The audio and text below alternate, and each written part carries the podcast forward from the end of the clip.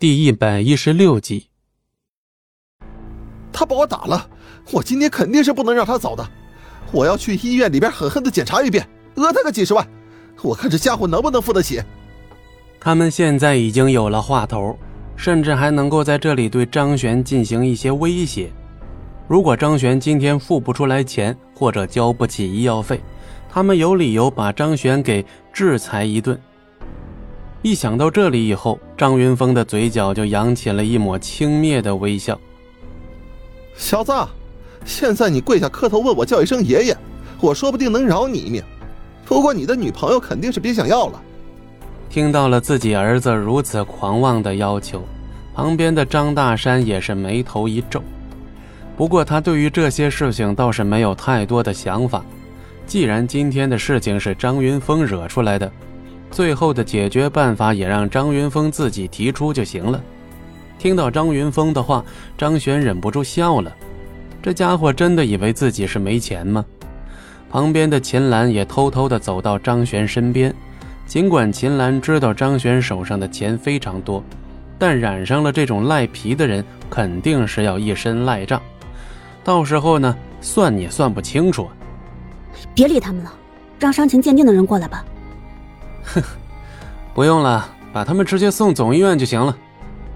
总医院就是孔如墨他们的医院，也是这座城市里面口碑最好并且实力最强的医院。进入这座医院里面，不管什么样的病都能治。张璇现在答应了他们，就是可以回去给他们治疗伤势。旁边的张云峰和张大山在听到这句话以后，全都喜上眉梢。他们在总医院可是认识很多人的，如果是张璇把他们安排到了那边，只要他们轻轻松松找几个人开一个伤情鉴定，那他们就能从张璇的身上讹个几十万的钱财。当下张璇就算再有积蓄，也肯定是顶不住。于是张大山和躺在地上的张云峰对视了一眼，两人都极为迅速地开口：“那就去总医院吧。”今天我倒是要看看我儿子究竟伤的有多重。去总医院，我要先检查一遍。我现在头疼脑热，很难受。遇到这样两个泼皮，秦岚的小脸也苦了下来。这怎么办啊，张璇？都是我不好，是我连累了你。听到这里之后，张璇也笑了。对于这种情况，张璇早就已经有所预料。摸了摸秦岚的头之后，张璇贴在秦岚的耳边小声说了一句：“我告诉你个秘密，总医院的院长孔如墨是我徒弟。”什么？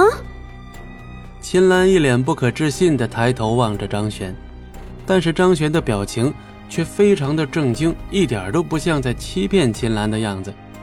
在听到这样的话之后，秦岚有点不敢相信的呆呆地看着张璇。为什么是你的徒弟啊？啊，这个事情就不好解释了。不过你只要相信我就行了。只要去了总医院，他们就算再有本事，也翻不起什么浪花了。众人随后赶到了总医院这边，在刚来的时候，张璇跟孔如墨打了个电话。到了医院以后，张云峰跟张大山就开始叫嚣起来。张大山迅速的开始摆出一副泼皮无赖的架势。这也是他这些年来经营矿场所学习到的非常精髓的本领。很多矿上的人来他们这里撒泼打混，张大山都能轻松的应对。现在学起来了，他们这些讨要工钱的人的时候更加得心应手了。他们站在医院大门口，不断的哭诉张璇打自己的孩子究竟是有多惨。旁边很多人在听完这番话之后，也是忍不住的皱起了眉头，看向了张璇。张大山这番话很快引起了医院领导的关注，他们迅速走出来几个人。今天孔如墨也有时间，刚好就跑到了这里。本集播讲完毕，感谢您的收听，我们精彩继续。